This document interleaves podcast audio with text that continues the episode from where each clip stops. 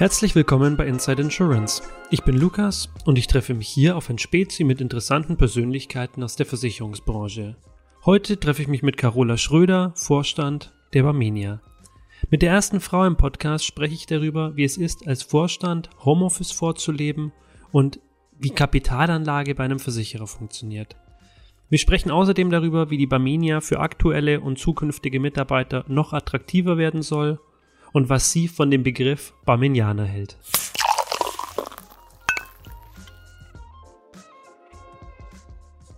Ja, und wir sind hier wieder am Tisch. Wir sind wieder bei der Barmenia und wir haben wieder jemand aus dem Vorstandsressort da und es ist super, denn ich habe zum ersten Mal jetzt endlich in Folge 9 eine Frau zu Gast in meinem Podcast und deswegen herzlich willkommen bei Inside Insurance, herzlich willkommen Carola Schröder. Vielen herzlichen Dank für die Einladung. Sehr gerne, freut mich, dass Sie da sind. Freut mich auch. Ja, und ich starte mit der allseits bekannten äh, Frage und Sie haben gesagt, Sie haben alle Folgen gehört, insofern kennen Sie auch die Startfrage und haben sich vielleicht schon ein bisschen vorbereitet. Und meine Frage ist, wie sind Sie denn in der Branche gelandet? Ich habe Versicherungsmathematik studiert.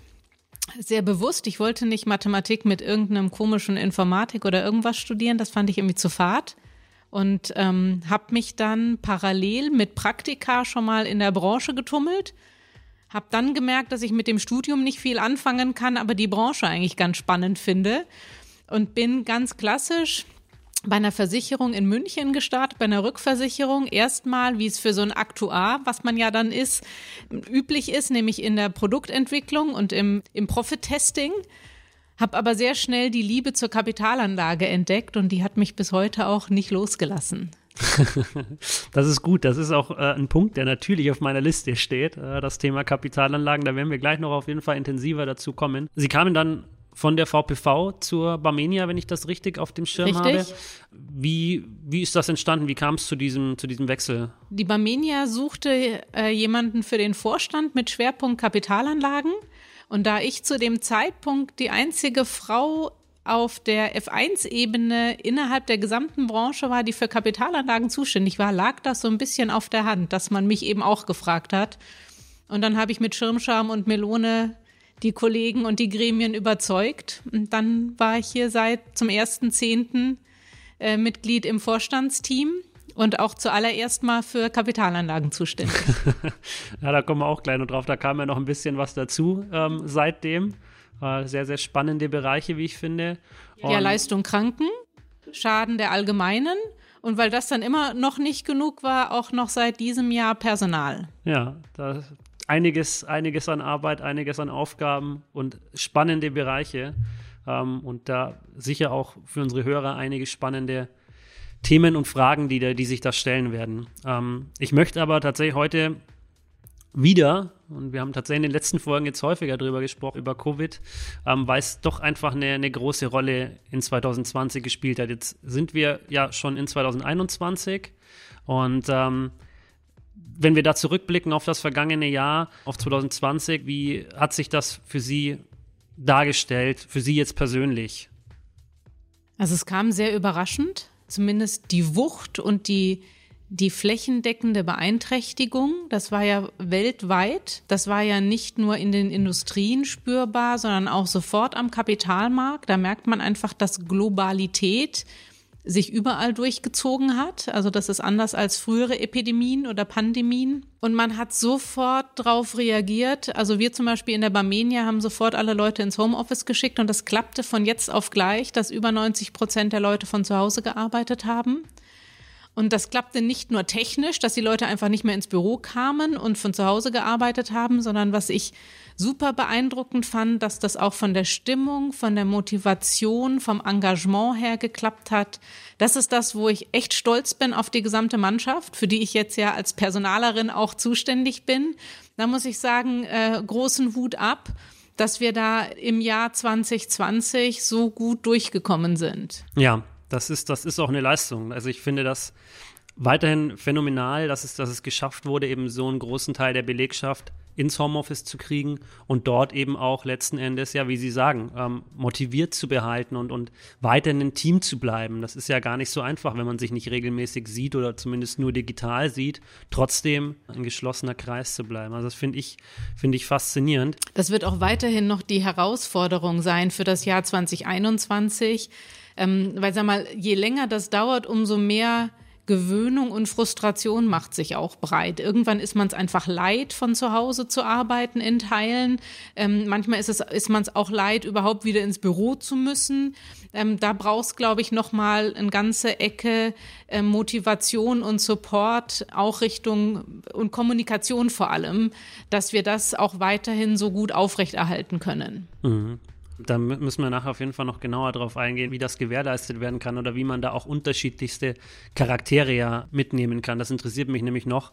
Äh, mich interessiert aber tatsächlich noch so ein bisschen, wie sich für Sie wirklich dargestellt hat. Also ähm, wir haben es im Vorgespräch ja ähm, schon gehabt und ich habe mich auch natürlich vorher ein bisschen informiert. Äh, Sie haben ja Ihren, Ihren Hauptlebenssitz quasi in, in Stuttgart und man, die Barmenia sitzt, wie man weiß, hier in Wuppertal. Ähm, das ist ja doch ein Stückchen. Wie funktioniert das sowohl in Covid Covid-Zeiten als auch jetzt oder als auch davor und danach? Ich würde sagen, ich habe mich eingependelt. Ähm, ich habe das auch im letzten Jahr schon, also im im vorletzten Jahr muss ich ja sagen, wir sind ja schon Januar, das, das sind so fließende Übergänge, manchmal vergisst man dann Raum und Zeit, passiert eine Mathematiker halt. Also ich habe von Beginn an geschaut, dass so ein Thema wie Homeoffice bei mir Teil des, der Arbeitswoche ist, je nach Bedarf natürlich. Ich habe schon immer gefunden, dass es ein paar Sachen gibt, die man im Homeoffice deutlich einfacher bewerkstelligen kann als aus dem Büro heraus. Ich glaube, sowas wie Perspektivwechsel braucht auch manches Mal einen physischen Perspektivwechsel, um nochmal anders über Dinge nachdenken zu können. Und ähm, für mich ist dann ein Thema wie Homeoffice auch wichtig, dass wir nicht nur von unserer Mannschaft erwarten, dass sie von zu Hause arbeiten, sondern das auch vorleben. Und von daher war das für mich Jetzt vielleicht in der Frequenz her ein Unterschied, wie ich im Jahr 2020 das Homeoffice genutzt habe, als im Jahr davor. Aber ansonsten hat sich da für mich nichts groß geändert. Das ist super spannend. Also ich glaube, das ist für viele Hörer jetzt schon sehr überraschend, dass jemand aus einem Vorstandsresort sagt, ja, Homeoffice ist für mich mehr oder weniger schon Normalität und ähm, ich mache das gerne. Das hört wahrscheinlich auch der ein oder andere Vorstand und denkt sich, huch, äh, kann ich mir gar nicht vorstellen. Und ich finde es super spannend und ich finde es in der heutigen Zeit total genial, dass es funktioniert. Ich glaube, die Ausgewogenheit ist wichtig. Und man darf halt nicht das eine oder das andere, sondern die betrieblichen Belange müssen gewährt sein. Und so manche Sachen sind im Büro einfacher als zu Hause und manche Sachen sind zu Hause einfacher als im, im Büro. Und wenn man das im Blick hält und gut und ausgewogen moderiert, die Kollegen und die Mitarbeiter mit einbezieht, klappt das. Mhm, also ich kenne das von mir. Ich sitze mit einem Kollegen gemeinsam äh, im Büro und äh, der Kollege ist jemand, der eigentlich immer ins Büro kommt, also der eigentlich nie Homeoffice macht und ich bin jemand, ich mache gern Homeoffice. Für mich ist das angenehm. Ich bin da einfach kreativer, ich werde da seltener unterbrochen und das finde ich super. Und jetzt kam letztes Jahr Covid und plötzlich hat sich das gedreht. Ich habe festgestellt, mir fehlt tatsächlich die Zeit im Büro, in der ich mich einfach mit den Kollegen austausche, wo wir brainstormen, wo neue Ideen, neue ja, Möglichkeiten äh, entstehen. Und der andere Kollege hat festgestellt, dass er Homeoffice tatsächlich total genial findet. Und das fand ich auch so, so super spannend, ja, dass auch solche Entwicklungen kommen und man selber sich auch nochmal reflektiert und feststellt, vielleicht bin ich da doch anders gepolt. Ne? Aber man sieht auch, dass eben unterschiedliche Charaktere unterschiedlich angesprochen werden müssen. Und ja, wie gesagt, da werden wir, werden wir gleich noch drauf kommen. Sie haben aber ja jetzt schon ein paar Mal vom Thema Kapitalanlagen und Kapitalmarkt gesprochen und ähm, ich glaube, das ist gerade für unsere Hörer die, die größte Blackbox der Bereiche, die sie äh, verantworten, weil da, glaube ich, sich viele nicht wirklich was drunter vorstellen können. Können Sie denn so in einfachen Worten beschreiben, was dieser Bereich Kapitalanlagen eigentlich ist? Also gerade bei den Personenversicherern, also bei Leben und Kranken, kriegen wir ja Beiträge und haben den Kunden ein lebenslanges Versprechen gegeben. Das heißt, die Kohle, die sie uns heute zahlen, sollte möglichst bis zur Fälligkeit, bis zum Leistungsfall und ähnliches äh, reichen.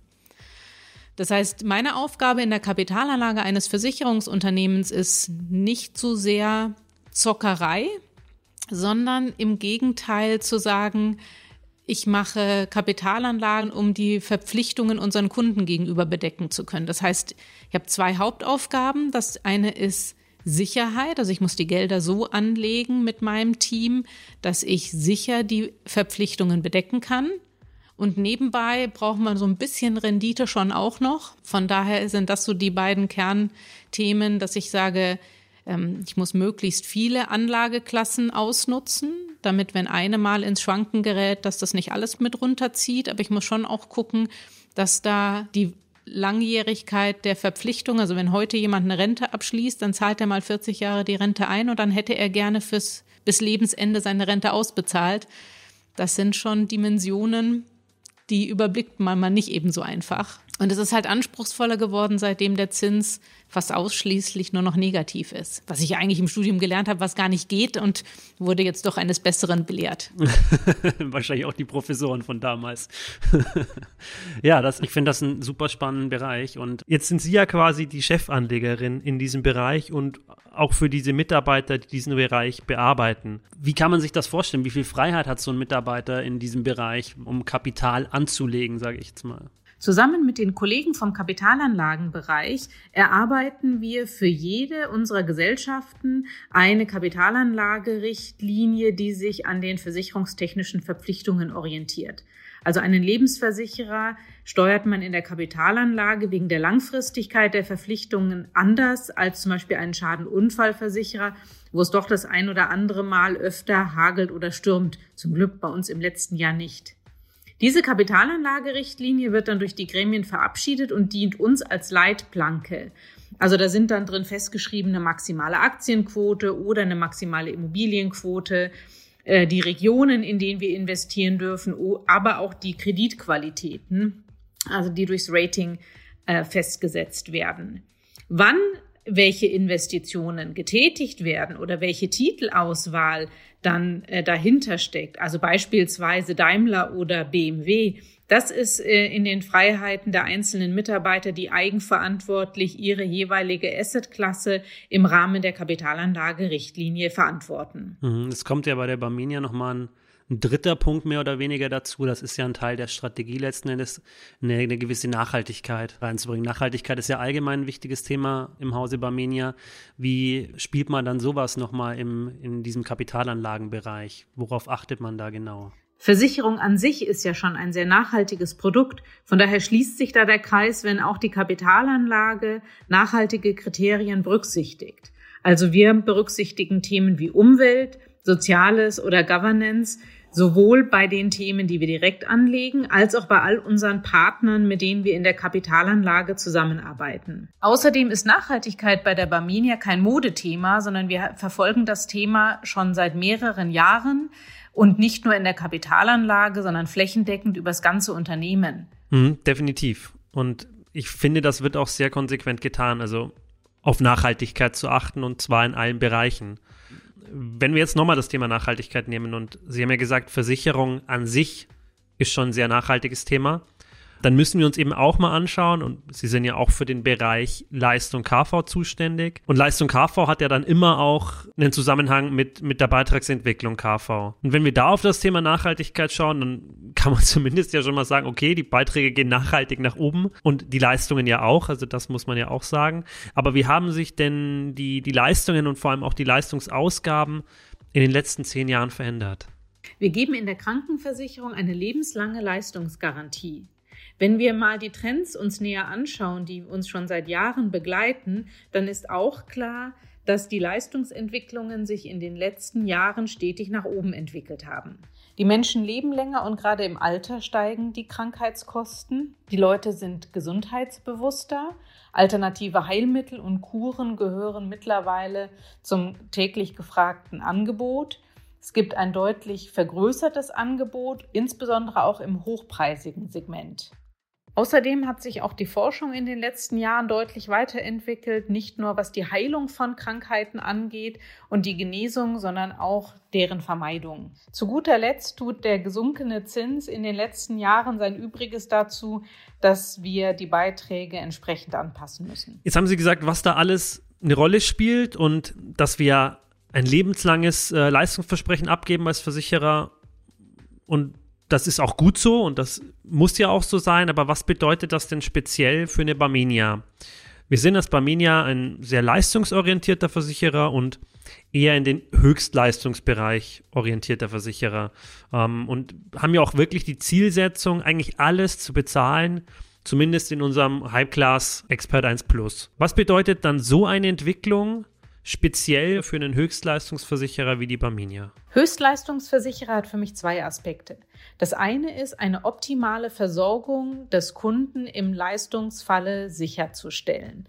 Dazu gehört auch sowas wie Telemedizin oder eine garantierte Zweitmeinung, insbesondere bei seltenen Diagnosen, um hier wirklich das Optimum für den Kunden rauszuholen. Und das kann auch mal heißen, wir operieren nicht, weil eine Zweitmeinung eben davon abrät. Der zweite Aspekt eines Höchstleistungsversicherers liegt für mich im Gesundheitsmanagement.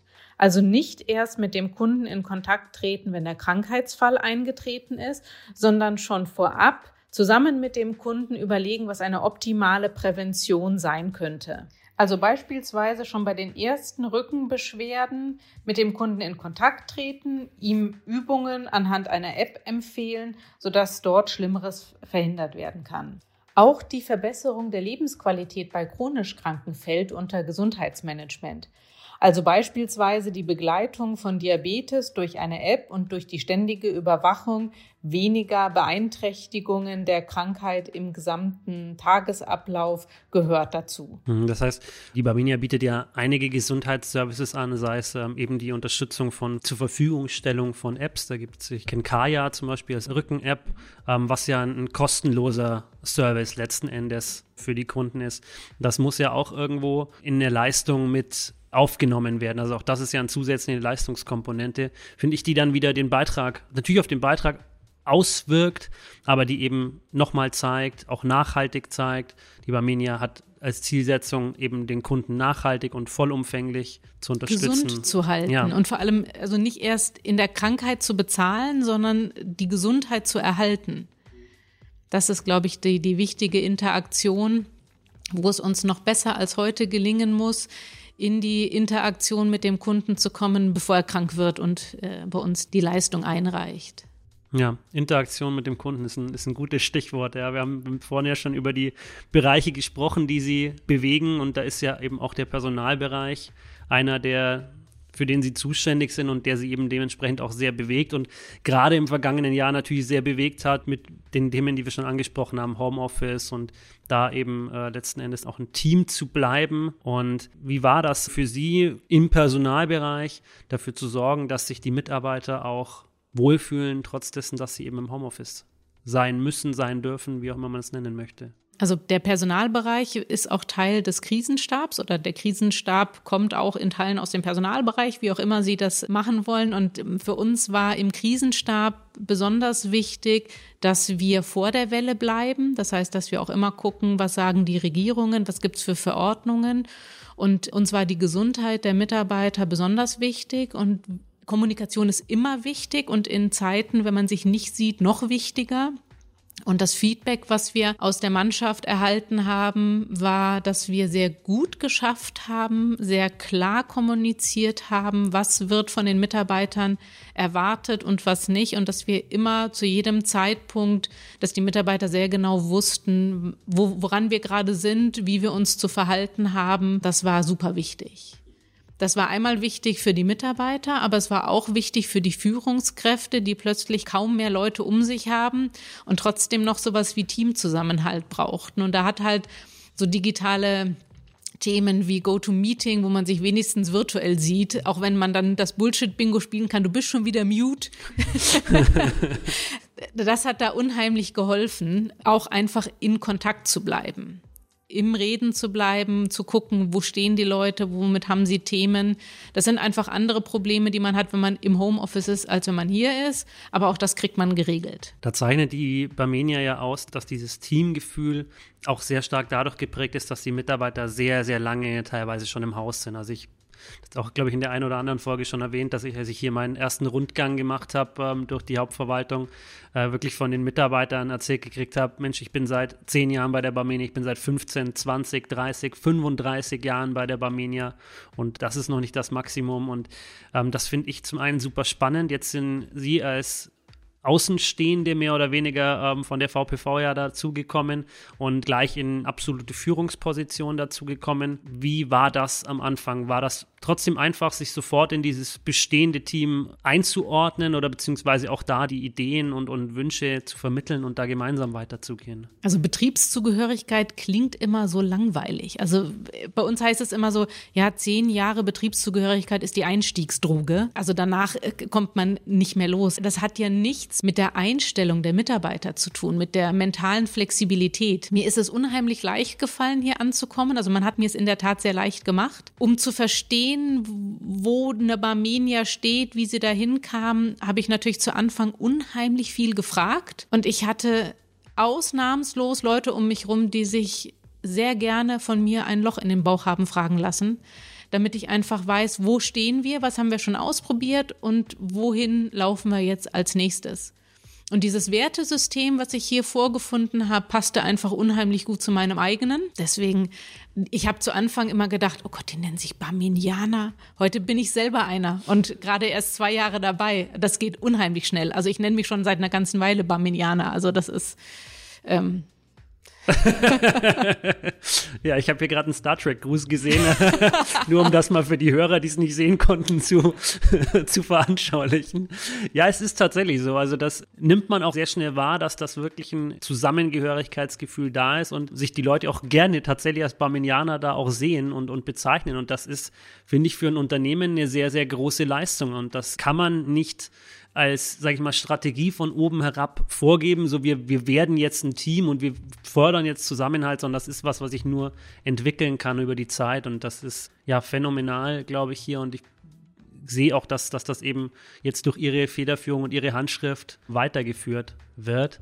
Jetzt ist es so, normalerweise oder ist zumindest mein Eindruck die letzten Jahre in der, in der Branche, ist Personalvorstand auch viel geprägt von Personalentlassungen oder zumindest Personalabbau, weil die Branche ja sehr stark abbaut. Das Gefühl habe ich bei der Barmenia jetzt zumindest nicht. Ganz im Gegenteil, ist es eher so, dass immer wieder Personal angebaut wird, auch eben in der Maklerbetreuung zum Beispiel, wo, wo ich ja jetzt herkomme, wo immer weiter Personal auch angebaut wird. Wie sehen Sie denn da die Entwicklung für die Barmenia, aber auch für die Branche? Also ich bin zum einen unheimlich stolz, dass ich für ein Unternehmen arbeite, was noch nie Mitarbeiter in großen Wellen entlassen hat und entlassen musste, sondern dass wir immer versucht haben, andere Lösungen zu finden. Das heißt ja nicht, dass wir ähm, nicht auch an Themen wie die Digitalisierung und ähnlichem parallel arbeiten, weil ich glaube, den Mehraufwand, den wir durch mehr Geschäft haben, würden wir allein durch mehr Personal auch gar nicht gestemmt kriegen ich finde es einfach sehr wichtig, dass ein Unternehmen, also gerade ein Dienstleister, was ist das höchste Gut eines Dienstleisters? Das sind die Leute, die hier arbeiten. Und von daher ist Personalentwicklung ein sehr, sehr wichtiges Thema, wie ich finde. Und bevor ich Leute entlasse, weil sie irgendwie nicht mehr in die Gesamtstrategie passen, gucke ich doch lieber, jeder kann irgendwas und jeder kann irgendwo einen Mehrwert zu einer Barmenia beitragen. Und das flächendeckend rauszukristallisieren und da anzusetzen und zu sagen, ich gucke, wo die Talente sind, ich fördere die, ich setze die auf Stellen, wo sie in der, in der Unternehmung einen Wertbeitrag zu beitragen und habe so eine ganze Schar an Top-Performern. Ich habe immer überall Experten sitzen. Ich traue denen auch zu, dass sie eigenverantwortlich für ihren Bereich die Entscheidungen treffen. Das ist so das Zielbild was ich für Personal habe und wo wir jetzt, glaube ich, auf einem sehr guten Weg sind, das noch ein bisschen professioneller aufzusetzen. Mhm.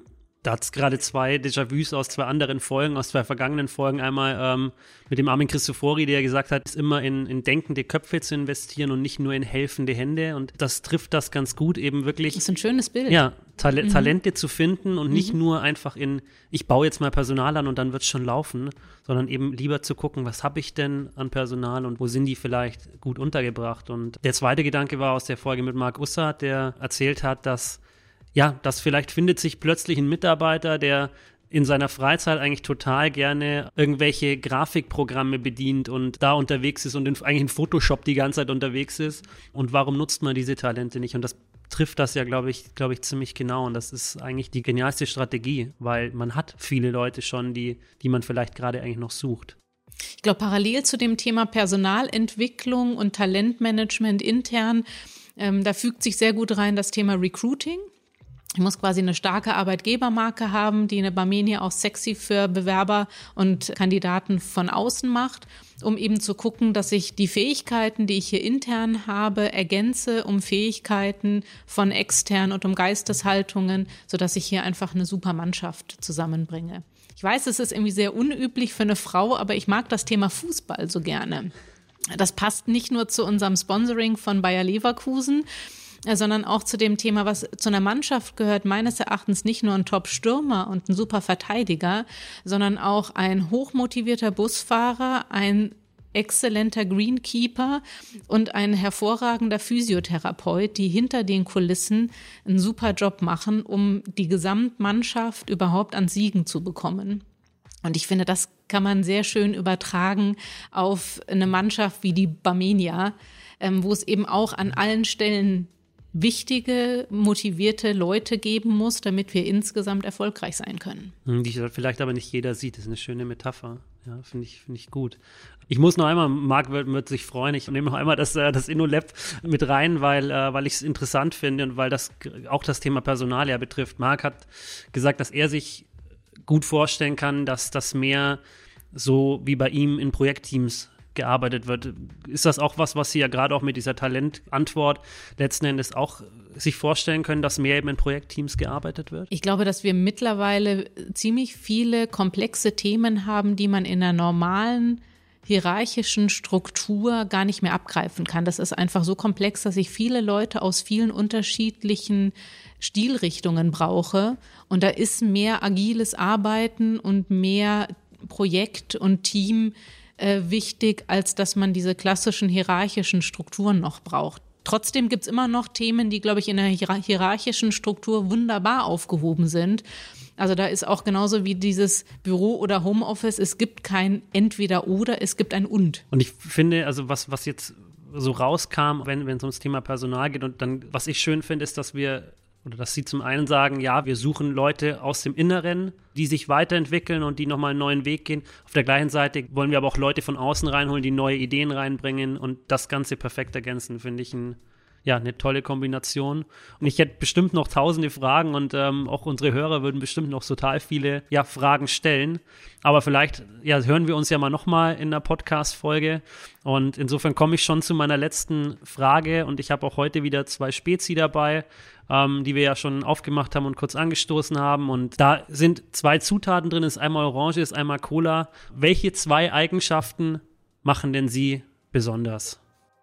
Das eine ist das Thema Offenheit. Ich bin, glaube ich, für jede Idee offen, egal woher sie kommt.